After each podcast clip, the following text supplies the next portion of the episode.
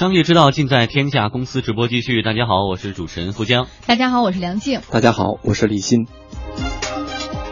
好，接下来我们来关注今年 China Joy 的新宠。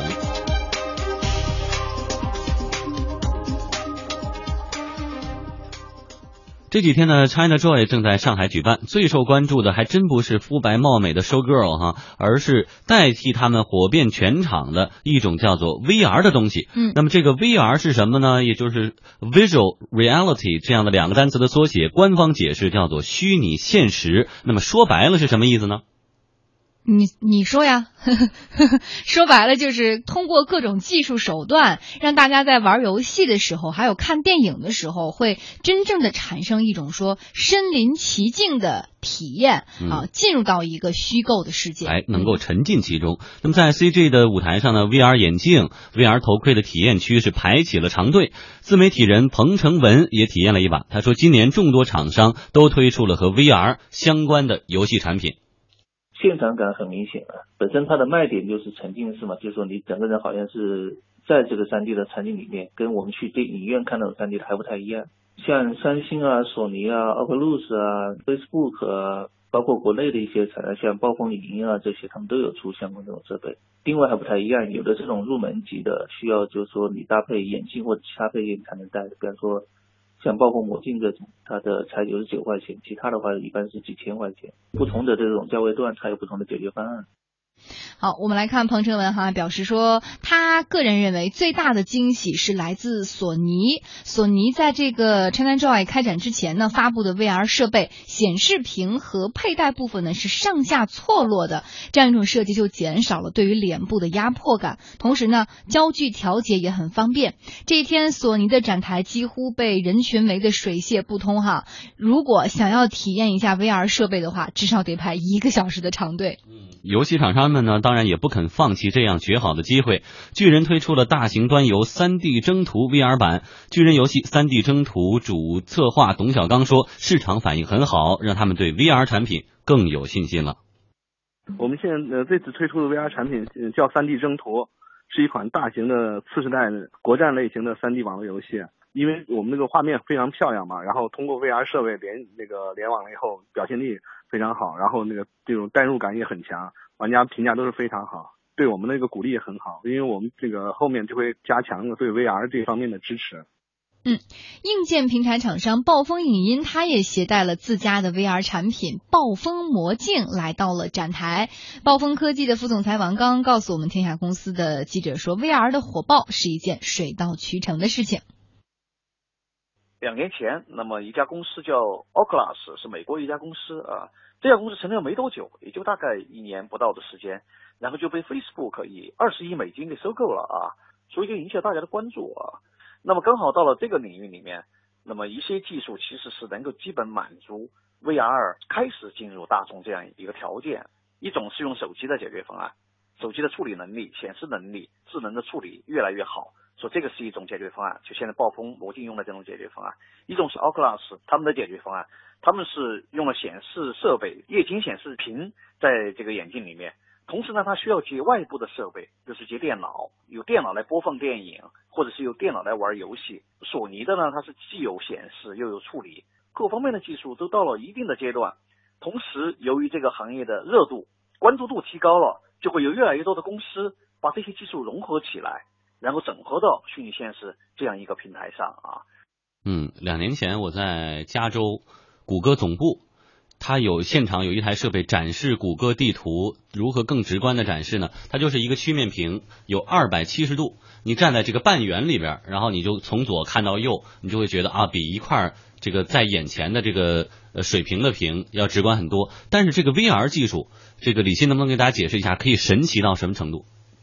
呃，VR 呢，其实呢，这不只是这一回 China Joy，此前的 E 三啊什么的，它都是在近期，就是在其他的这个硬件配置已经到了相当的这个发展到就是创新到天花板的时候，嗯，其实它是想追求什么突破呢？是体验突破。那体验突破它的做法呢，通过这个封闭的这种视觉的显显示呢，它比 IMAX 的这个叫沉浸感要更好，因为你不会受周边的这个干扰。那实际上这个东西呢，你说它新呢已经不行，比如咱们如果进京东去搜搜这个 VR 眼镜的话。从几十元到五六百，我记得好像我一个月前做这节目就说我好像正在进这么一东西，对吧？那就是它的这个成本又不高，它的问题现在主要在哪儿呢？就是 VR 呢，现在它的这个原本的计划呢是它的这个促促进的是内容，就真正的这个全息内容，叫真正三 D。比如说举个例子啊，现在它只是一个叫视觉三 D，那视觉三 D 的概念呢，理论上不是。你平面三 D 应该是叫双双三三百六十度，就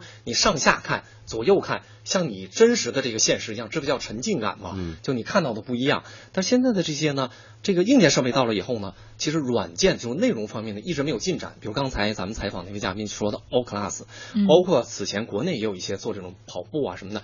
它都是基于叫平面的，比如说左右三 D 的这种格式，就跟你看三 D 电影是一样的，它有凸凹感。但是呢，比如说三百六十度，完了双三百六十度，这个现在做不到，嗯，做不到原因呢，就在于呢，实际上内容包括设备、包括技术，在内容制造上的技术呢，目前还没产业化。嗯，在这种情况下呢，它确实能够成为这种叫展览会或者峰会的这种噱头。因为此前我三月份的时候，好像在国国展的一个好像叫移动什么大会，也是大家都愿意看这个，因为其他的技术呢越来越专业化，它的现场体验感是没有的。就说哎，我这个配置硬件啊，我分辨率啊什么的你看不到，但这个东西呢。把他的手机插进去，就刚才提到，就是手机插入式的方法。确实，你一戴上以后呢，它的那个画面就是一个叫不受干扰的一个三 D 效果的这种。而且，是不是可以举个简单例子？比如说，我们平时打反恐、打 CS 的时候，你现在是操作一个警或者匪啊，你要看看左边的情况，你就需要把鼠标往左滑动；要看右边，把鼠标往右滑动。是的。而这个呢，你可能戴上那头盔以后，你直接把头往左转，就能看到左边的情况；往右转就能看到右边的情况。甚至你的眼球的这个转动就可以带动。哎，这个理论上讲呢，就是现在 VR 这个眼镜或者 VR 游戏目前呢，在技术上的一个瓶瓶颈。所以现在很多人反映说戴这个有眩晕感，为什么呢？比如说电影可以，它跟你的交互比较少，它只是输出一个叫三 D 的视觉效果，但是它不识别你的动作，对，然后它也不输出这种叫触触觉，比如说对方打你一下，你疼不疼啊？你有没有一些什么瞬间的那个感觉？全都做不到。那 CS 呢，基本也是这样，就是说它是静态画面变成三 D。但是你如果说真说我往左往右，好像现在一个比较代表性的是跑跑步的这种 VR 的这个游戏，嗯，但是好像那游戏呢，据说失真的比较厉害，而且就你跑的时候呢，跟你真正的跑，它虽然也是动作，嗯，但它识别的这个频率啊、强度跟你真正的不一样，有差别。所以结果呢，玩一玩之后呢，这个人的这个眩晕感就压制了这个沉浸感。所以感觉好像并不舒适。嗯，而且现在好像真正要达到，就刚刚李欣说的，就是真正的那种沉浸的效果，完完全全真实的话，它是要多个 VR 的设备一起来配合。啊，然后才会产生一定效果。但是不管怎么说，这个行业已经开始起步了。是的，一旦是引发了各方的关注，有巨大的市场前景的话，相信未来这些问题都会一个一个的被技术攻克。嗯，而且现在厂商确实遭遇的瓶颈就是，你说这个游戏还能怎么做到天花板了？没有革新性的技术出现。但现在这种体验这个加速或者说超越人的常规的体验的时候，会不会给我们的游戏带来更多的惊喜？哈，在一小段广告之后，我们继续来为您介绍。好，欢迎回来。我们继续来说一说今年 ChinaJoy 上的新宠儿 VR 产品，哈，也就是虚拟现实的产品。暴风科技副总裁王刚告诉天下公司记者，VR 技术刚刚起步，必然会存在一些问题，但是随着关注的、参与的企业越来越多，技术问题啊会逐步解决。从全球来看，其实 VR 技术现在还处于一个比较初级的阶段啊，还有很多关键性的技术其实还是没有解决啊。比如说，我们认为这个视频的这个刷新率是不够的啊，就导致这个我们看到的东西是有滞留感，这就会是导致我们眩晕的最重要的感觉。这个画面是跟不上我们人这个脑袋的反应的啊。第二个，解决它的真实性的问题，就是怎么才能让透过眼镜看到的世界跟我们看到这个世界是质感，它的体验是比较接近的。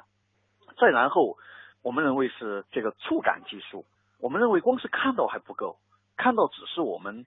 对接触这个外部世界的一个途径，我们还需要感受到这个世界，还需要能够摸到、触感到这个世界，所以这些是跟我们看到的世界应该是相关的啊。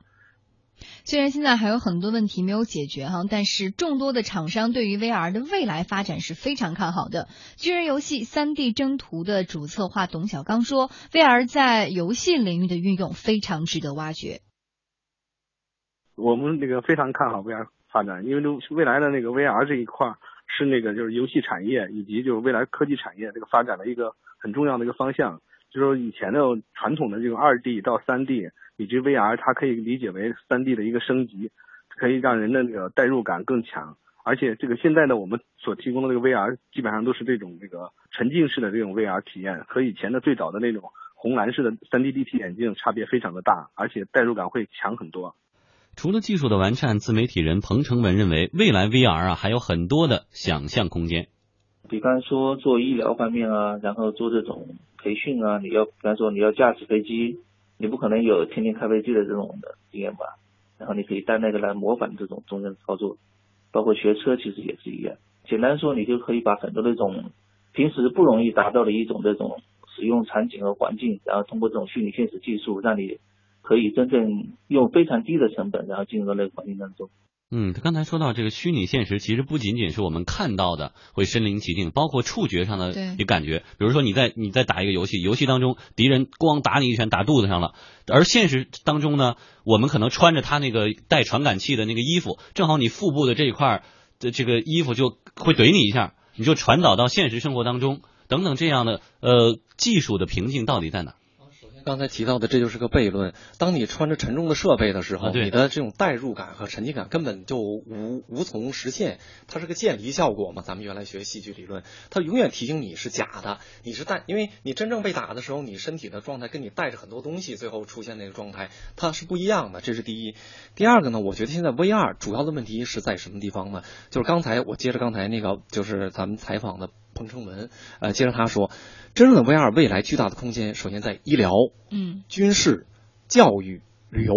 一定是在这些方面。嗯，那么这个，比如说咱们刚才提到的，就是 Facebook 花那么多的钱买一个刚创立的一个 VR 的一个技术公司，为什么？就因为扎克伯格提出一种叫叫虚拟社交软件。嗯，就是咱们现在比如用文图的、用视频的、用声音的，你像如果有虚拟现实的话，你跟这个人是在虚拟现实里面。比如所有你所谓游戏里面咱们可想象的空间，甚至超越那个，就像咱们面对面在交流，只是用你戴头盔也好啊，用一些这种可穿戴设备也好，真的跟他在交流，他说的话，他的动作，通过各种的这个动作识别啊、传感器啊，最后以物联网的方式体现出来，这种应用远比游游戏的 VR 要大得多。这就意味着什么呢？就是游戏 VR 只是这个 VR 未来应用场景中间极其小的一部分。那如果现在，比如包括军事，因为军事这块投入一定是最大的，技术是最先进的嘛。如果军事训练，包括医疗，医疗都是资本巨头，包括商业巨头在运作。巨那像那个医疗，像教育这些方面的这个 VR 技术的这个突破，会带动游戏的突破，因为游戏是个娱乐化的。那我们目前看到的是，在这些方面的 VR 的这个这么大的这个需求场景，目前的技术发展还。刚刚处于，甚至连起步都没到，只是开始布局。所以在这种情况下呢，游戏 VR 就只好限定于说，我们在京东一搜，大概八九十块钱到五六百块钱这么一个相对低门槛、低体验，以及会有很多副作用的一个状态。而且还有一个情况就是，目前来看，从这个 VR 技术来讲的话，还是国外的公司目前领先一步哈。国内的公司现在。还没有特别先进的技术的这种发明，也没有太多的这种深入的应用。这是有有一个说法，就是国外的这个技术公司呢，他对 VR 的认知呢，好像这个应用范围就刚才提到的，嗯，远比国内的视野大。嗯，国内一般提到 VR 呢，跟游戏的这个捆绑会比较多。但即便就游戏这一块讲，为什么现在也有瓶颈呢？就是在今年的 E 三上，包括在其他的一些这种相关的峰会上，美国呃，就是国外的这些就国际的这些游游戏开发商呢，包括像。暴暴雪像 Morpheus 什么的这种。他都说，哎，我在去年说了，说我要开发针对于 VR 的这个内容，今年就不再说了，嗯，就说明年你是不可期待的，那就意味着呢，他们对于，因为这个对内容的需求，一定要是一种叫高级别的这种叫软件开发商才能做到，那他们对明年没有规划，那大家对明年的想象空间呢，相对就会低，这也就是整个 VR 游戏产业目前面临的我们叫瓶颈也好，叫变数也好，主要的证明。嗯，所以其实就跟我们说的三 D 的视频的普及也是一样，呃，这个技术硬件方面的普及是一方面，同时内容的制作是不是相关的这个软件方面能不能跟得上，也是考验我们这个行业能不能快速发展的关键因素。是的。好，以上感谢李欣带来的点评。